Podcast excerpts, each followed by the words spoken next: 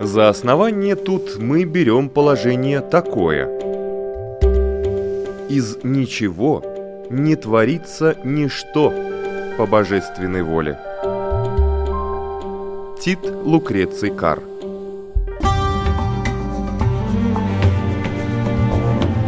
Дерзкие теории Смелые гипотезы Предположения, которые завтра могут стать аксиомами.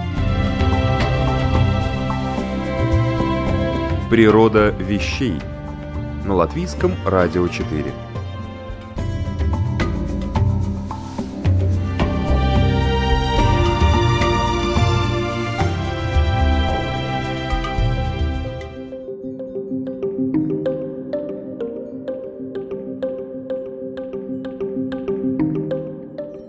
Однажды в программе «Природа вещей» один математик-теоретик сказал, что если бы во главе государства стояли математики, то это было бы ого-го как. Вот такими словами он охарактеризовал правление математиков, отметив, что в этом случае никто бы не заботился о починке кранов, а все бы размышляли над общими категориями и закономерностями. Сегодня в гостях у программы «Природа вещей» философ, директор культурного центра «Новый Акрополь», москвич Андрей Грошев. И мы будем говорить об идеях древнегреческого мыслителя Платона, который почему-то был уверен, что во главе идеального общества должны стоять философы – а современные философы, интересно, также считают? И насколько достижимо то самое идеальное общество? В эфире программа «Природа вещей», ведущая Людмила Вавинска, а рассказывать об идеях или эйдусах Платона, напомню, будет Андрей Грошев. Здравствуйте. Добрый день. Э, но действительно, наверное, можно поспорить и про математику, и, наверное, многие э, слушатели будут высказывать свои суждения по поводу философии. Но мы сегодня немножко поговорим о Платоне э, и попробуем все-таки как-то увидеть, работает ли эта модель, работала ли она и может ли она работать. Но действительно, у Платона в его работе государство, точнее, название это «Республика», а республика – это не государство. Но все-таки есть разница в э, самом слове. Да? Республика переводится как общее дело. И задача, как мне виделась, да, и видится Платона, в том, чтобы попробовать нарисовать образ идеального государства. Но что делает Платон? Прежде чем мы будем говорить о роли философов да, в государстве и вообще о философии как любови к мудрости. Да. На самом деле этот термин приписывают Пифагору. На восторженные отзывы о своем выступлении однажды да, ему сказали, вы такой мудрый, я сейчас о Пифагоре. А он сказал, да нет, я не мудрый, я просто очень люблю мудрость. Вот. И мы будем говорить о любви к мудрости. Не как истине в последней инстанции, а как о пути, как о пути познания.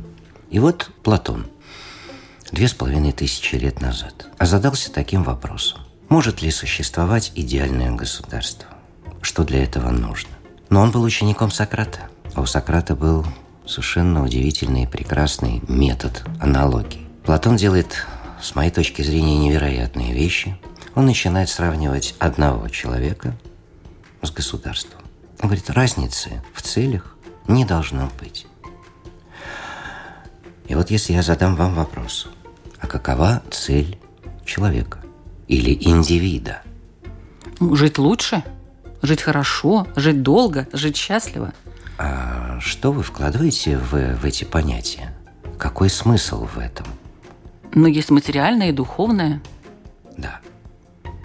Но за этим Платон постепенно открывает нам более глубокие смысловые вещи. А зачем, а почему, а откуда? Откуда мы приходим, а куда мы уходим?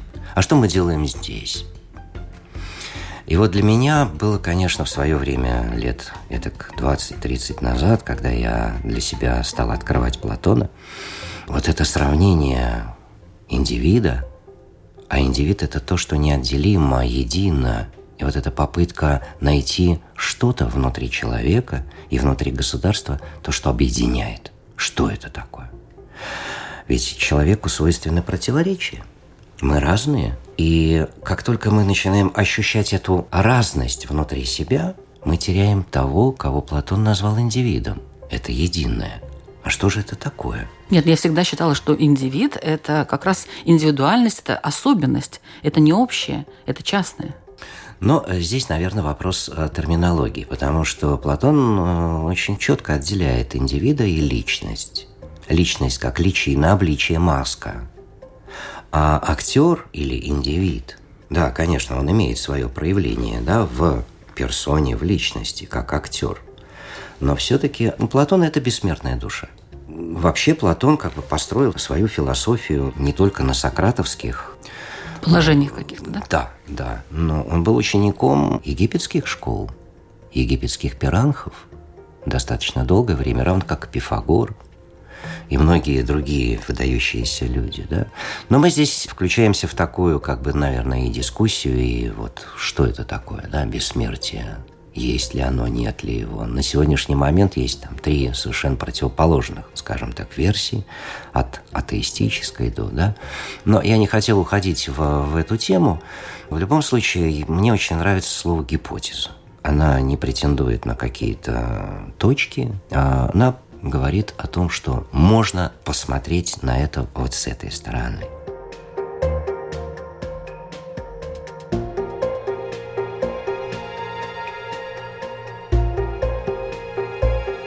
Мы говорили об индивиде, о человеке и государстве. Да, так вот, а, говоря о государстве, сначала Платон а, начинает рассматривать, ну, что необходимо для того, чтобы государство существовало. Выделяет три важные части. Должен быть правитель или правители. Под правителем он понимает достаточно много, да, это не один, это не единица. Он говорит о воинах-стражах, ну, такое сословие, да, воины, которые, а, с одной стороны, в мирное время они защищают да, законы внутри государства, а в военное время защищают границы государства. Да? И на самом деле книга «Государство», я буду да, применять известный нам э, термин название, да, не республика, а государство. Эта книга написана вообще для воинов-стражей, не для правителей. А третье сословие – это ремесленники, купцы и землепашцы – тот, кто создает материальные блага. И дальше интересно, Платон э, начинает говорить о характеристиках. А чем должен обладать правитель? Правитель должен обладать мудростью. Ну, по крайней мере, так наделяет да, такими качествами Платон того, кого он выделяет в роли правителя, который знает, куда вести свой народ. Сравнивает его с кормчим, ну, кстати говоря, кормчий на корабле в греческом это кибернетик, управляющий. Интересная такая деталь, но не об этом. Что, говорит, будет, если кормчим будет не знающий, а выбранный по каким-то своим критериям человек? Народом.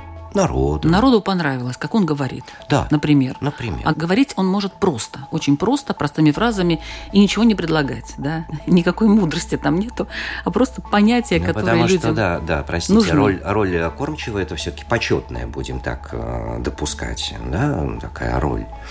Понятно, что произойдет, никуда этот корабль не приплывет, э, если человек не знает.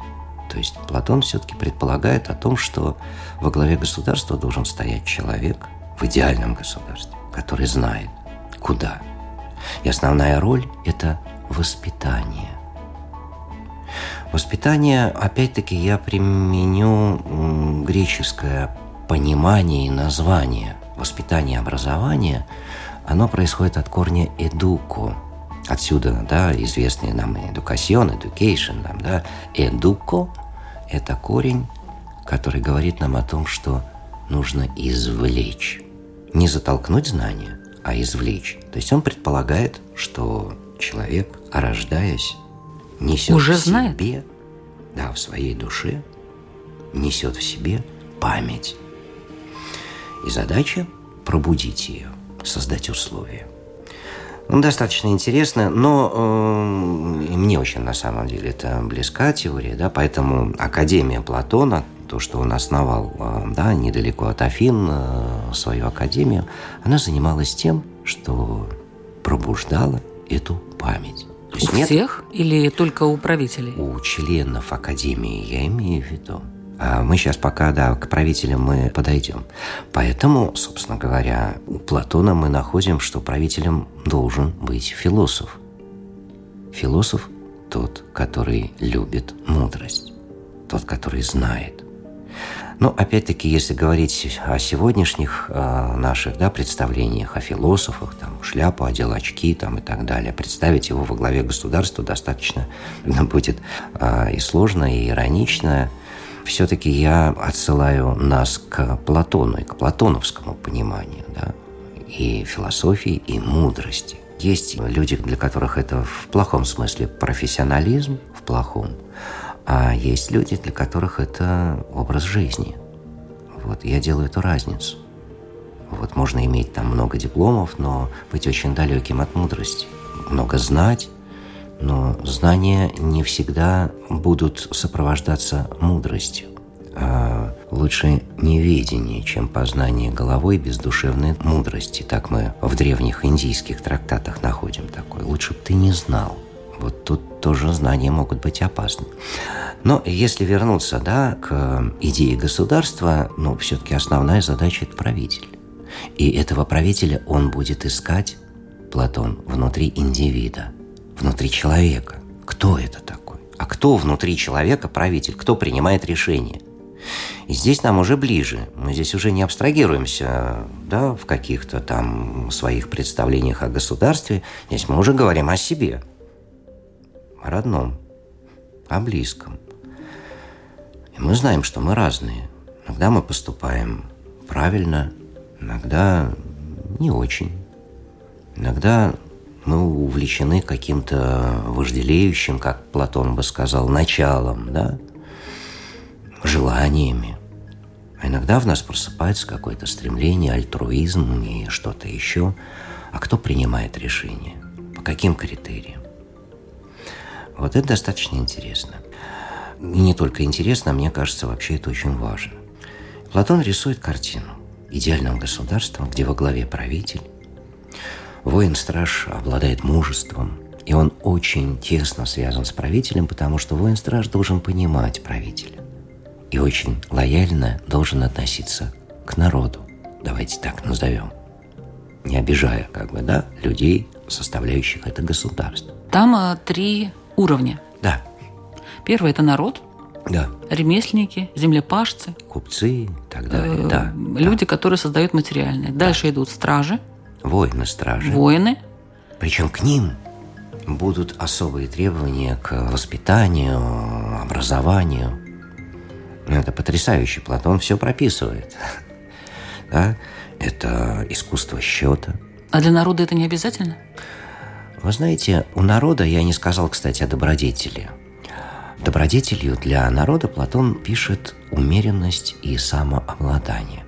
То есть мы предполагаем, точнее Платон предполагает, э, не обижая опять-таки никакие э, элементы Слои. сословий, да? mm-hmm. но все-таки э, речь идет о разной пробужденности сознания или души, и каждый счастлив должен быть в своей мере. И у Платона даже есть такое выражение, что такое счастье. Это посильное уподобление божественному. Посильное значит я на уровне ремесленника, я на уровне воина-стражи, я на уровне правителя.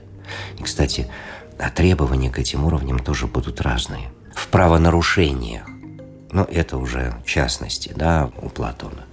К воинам-стражам будут применены строжайшие э, меры, если они нарушат закон.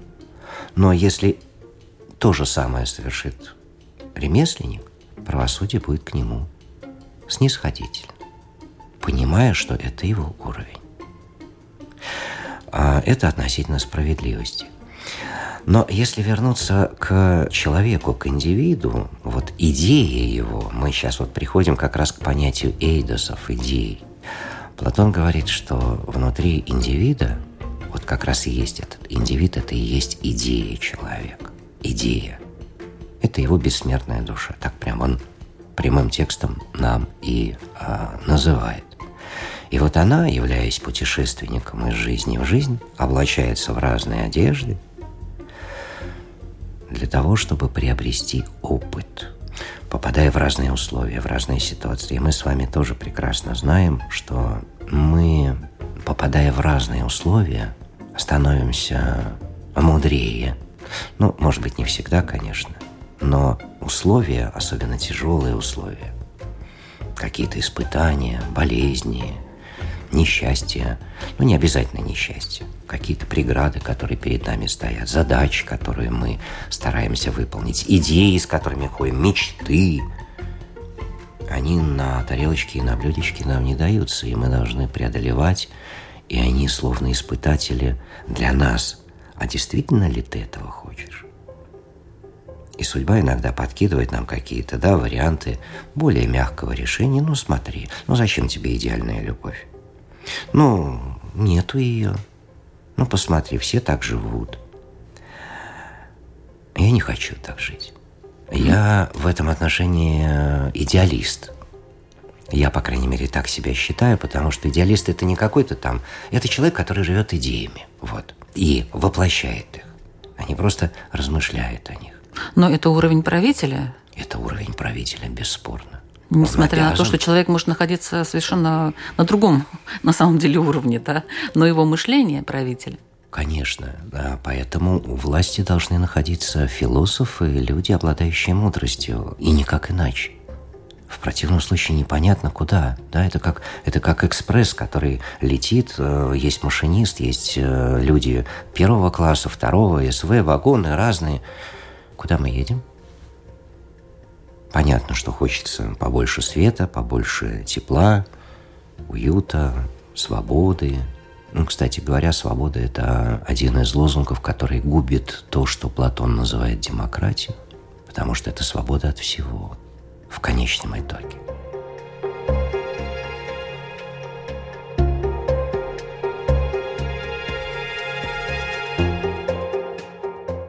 Ну, вернемся к э, да. идеальному или просто, скажем, к строению общества по Платону. Э, ведь он описал разные виды обществ. Да. Он написал идеальную модель государства, назвав ее аристократической. Но видите, опять с этим словом у нас сразу свои ассоциации. А, ну это вот что-то такое, элита такая. Нет-нет, мы все-таки будем говорить о корне этого слова. Это правление лучших. Но опять будет вопрос, а кто определяет эту лучшесть? Что это такое лучшесть? Ну, давайте я возьму какой-нибудь пример из, э, ну, давайте из Египта. Никакой демократии. Кто должен стоять у власти? Как выбирали фараона? Не по наследству. Нет, отнюдь. Э, сын великого Рамзеса II не стал наследником. Один из многочисленных, да?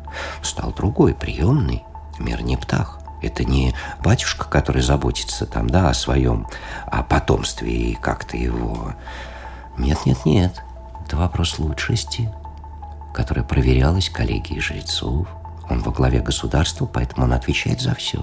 Он лучший экономист, он лучший военный, он лучший жрец или тот, кто имеет связь с небом, с богами, как угодно можно да, назвать.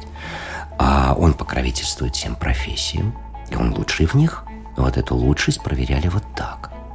Ну, вообще-то в Египте, в Древнем Египте, там очень строгая была иерархия, и, в общем-то... Но иерархия – это хорошее слово, простите. Люди, которые находились внизу, я думаю, что им тяжело приходилось очень сильно. Но, вы знаете, не совсем соглашусь, потому что когда ты читаешь послания обычных людей в Египте, ну да, возьму какую-нибудь 18-ю династию. Которые умели читать и писать. Конечно. Но не все же умели. Я полагаю, что все. Задача фараона была обеспечить, это как раз одна из моделей идеального государства, которую описывает Платон. Да, она предполагает иерархию. Иерархия – священный порядок, то есть порядок во главе государства, правитель, да, и дальше по списку. Лучший военный, он во главе армии, лучший экономист, да, лучшие художники, скульпторы и прочие, прочие. 60 профессий было, как я сказал. Поэтому никто в этом отношении не был, как мне кажется, ущербным. Это э, картинки, которые нам сегодня рисуют. Откуда мы это знаем? Но вот Ахматова перевела как раз э, любовную лирику. Это на лирика рабочих, которые строили гробницы. Ну, почитайте, это, это, это прекрасно, это прекрасная, да, это чувственная поэзия. Она не несет в себе метафизику, связей там с богами, да, это, это чувство по отношению к другим людям, к любимым и так далее. Но она прекрасна, эта поэзия. Но это люди, они счастливы. Слетают листья с сикаморы. Приходишь ты, да, прям как хоку там. Это, это прекрасно.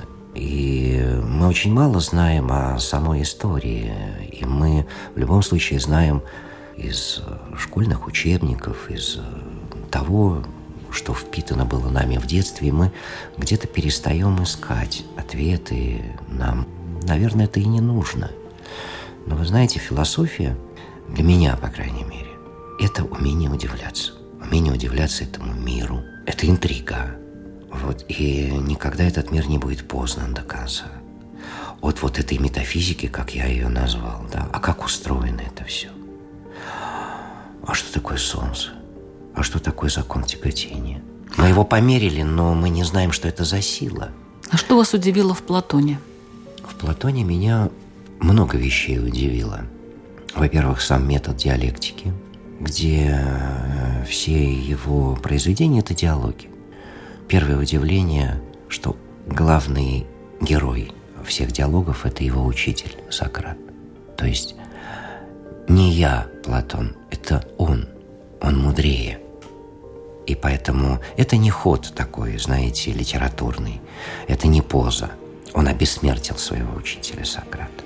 Для меня вот, если говорить о Платоне, это первое удивление и восхищение. Вот так вот э, человек относился к своему учителю. А второй это метод, да, это собираются люди, которые обсуждают какие-то темы. А что такое прекрасно, а что такое любовь, а что такое смерть или бессмертие. А как устроена Вселенная, там, в Тимее, да, математика. То есть я не знаю вообще областей, в которых Платон не описал их. Кто-то из философов сказал, что Платон в свое время написал обо всем. Дальше были только комментарии. Но я понимаю, что с этим можно поспорить, и наверняка можно поспорить, конечно же, но Платон – это глыба это явление. Но опять-таки мы говорим о пятом-шестом веке до нашей эры, да? Это вообще осевое время, которое Карл Ясперс назвал его, да? Когда старые парадигмы, старые цивилизации уходили с арены нашего мира, да? Рождалось что-то новое, новый менталитет. Не было диалектики. В Древнем Египте был символизм. Это был прямой контакт с природой, ощущение, да? Это прочтение из природы ее законов исследования своему закону. Это поразительные вещи, по крайней мере для меня. Но наступило время, когда мы должны были дать этому оценку. Диалектическую, научную, практичную и так далее. И заново открыть все то, что было известно за многие тысячелетия. Ну, пример, там египтяне прекрасно знали строение Солнечной системы. Не только о том, что Земля круглая, но все планеты Солнечной системы. И не только. И Сириус, и Орион. Мы в 15 веке открываем, да, и доказываем, что Земля круглая. Ну, хорошо. Ну, мы заново это открыли.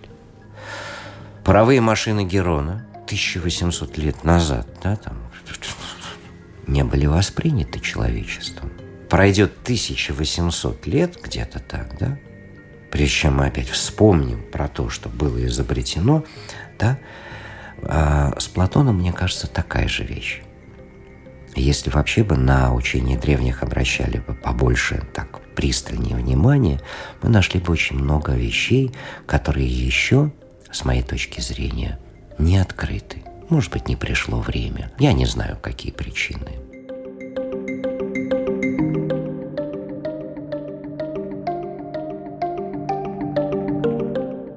Платона э, есть э, несколько таких параметров, по которым можно оценить то, что произойдет с обществом, если. Да.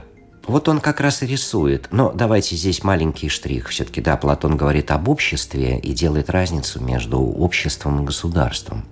Вот общество по Платону – это э, совокупность индивидов, но которые своей целью ставят удовлетворение каких-то своих потребностей. Ну, в основном материальных.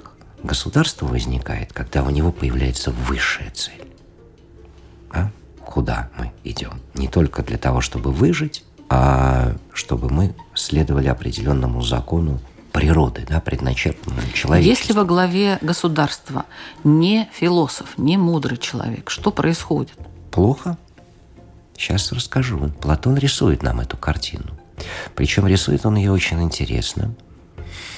Представьте себе, это так цитата э, из восьмой книги «Государство», что случится так, что не родится, ведь мы должны будем говорить о присутствии, о воплощении, другими словами, да, вот этой совершенно мудрой души в данный момент времени.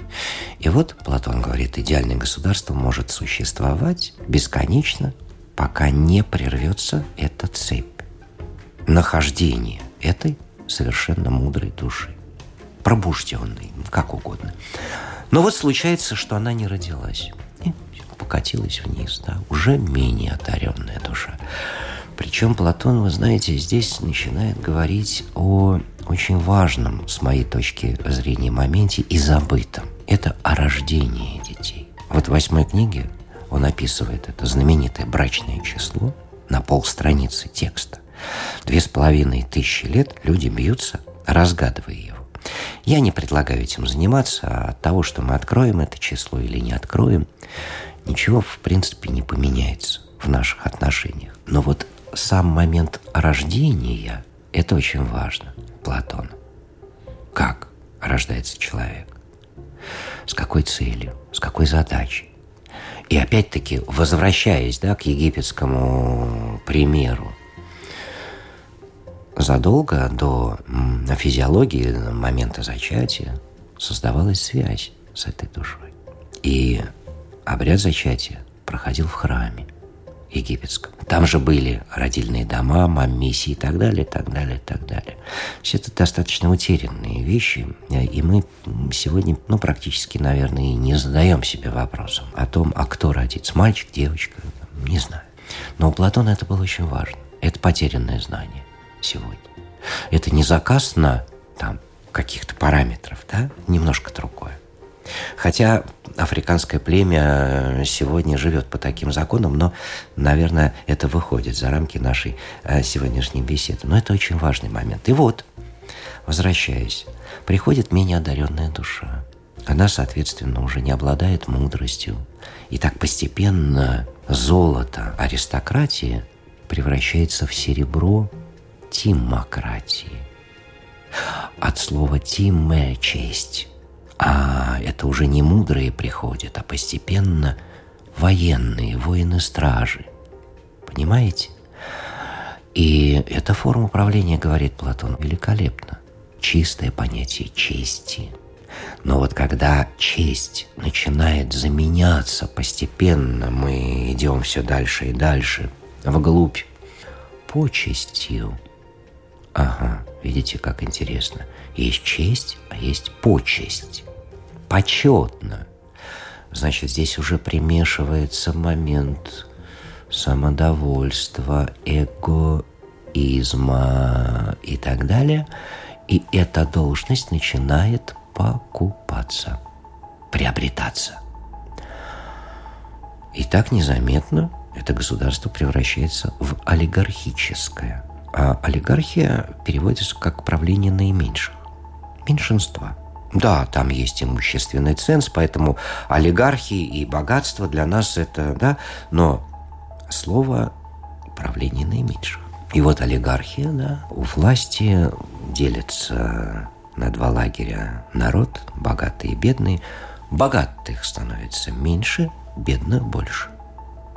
И наступает такая ситуация, когда физически народ берет власть у меньшинства силой. Наступает демократия. Демос – народ. Лозунг какой? Свобода. Свобода от всего. И вот интересно, у Платона мы видим, что губит демократию. Вот это понятие чести и почести. Что губит олигархию, богатство, лозунг. Что губит демократию. Вот этот лозунг свободы, потому что вообще никаких правил. Ну, если ты не хочешь, не делай этого. Или хочешь, делай. Приятный, вольный, блаженный, называет он эту жизнь. Это тоже цитата уже там, да? Кто такой демократический человек? Ну, он живет первому налетевшему на него желанию. То он пьянствует под звуки флейты, то изнуряет себя, пьет только одну воду. То занимается занятием, кажущимся философскими, а внезапно он придет, вскакивает, делает, что приходится. Да? Увлечется людьми военными, то в эту сторону, а если дельцами, то в эту. Вот так. И это в отсутствии как раз главного смысловых вот этих вещей, о которых нам говорил Платон, которые называются идеями, которые не принадлежат человеческому продукту, но божественному. Давайте так назовем абстрактно. Потому что даже Платон в своей шестой книге ну, говорит, милые мои, что такое благо, идея блага, идея блага для него это объединяющие все идеи. Я вам не скажу, потому что мы не поймем своим собеседникам, да, в шестой книге. А вот о его производной, о том, что производится, да, я с удовольствием поговорю, и дальше он начинает описывать, собственно говоря, что такое идеи.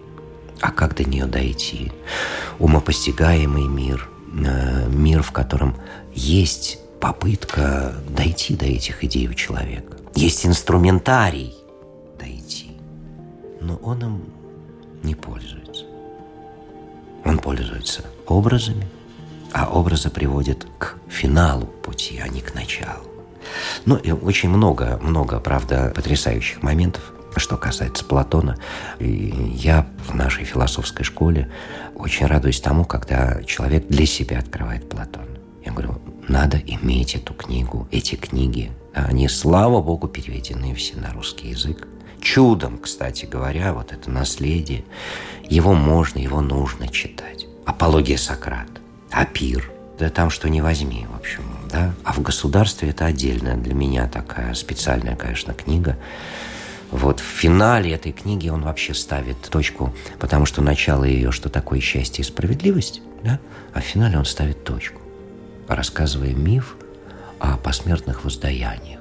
Что происходит с человеком, да, это круговорот этих вот душ в картинках описывает. И говорит о том, что помимо мнений человека, относительно того, куда он, чего он, что такое справедливое счастье. Есть что-то высшее, связанное с идеями. Идея справедливости, идея прекрасного, идея истинного и идея доброго. Вот о каких идеях говорит. Но дотянуться до этих идей удается немногим. Откуда черпает э, свое вдохновение композитор? Не знаем. Из разных мест он может черпать. Он может черпать его из своего эгоизма, от э, того «я так вижу мир». Ну, любой художник. Это мое представление. Или откуда-то из других мест, понимаете? А иногда сверху. А вот от того, э, что Платон назвал идеями. Вот как говорил э, Менделеев, тут, кстати, 150 лет исполнилось э, да. его таблицы э, известной, э, он возмущался, когда говорили, что как будто бы ему там где-то, когда-то там ночью там что-то там приснилось и так да. далее. Говорит, господи, я над этой таблицей 20 лет работал, вы уж меня извините, какой тут бог? Вот так он сказал. Но э, стучись, и тебе будет э, ну, да. откроется, да? Наверное. Потому что все изобретения, они не падали кому-то, да, и Ньютону или да, там всем великим нашим. Это, это был труд. Это был труд. Это, это был труд. Это было стук в дверь, поиск ответа на этот вопрос. Спасибо большое за такой интересный рассказ. Это Платону. Э, и Платону тоже.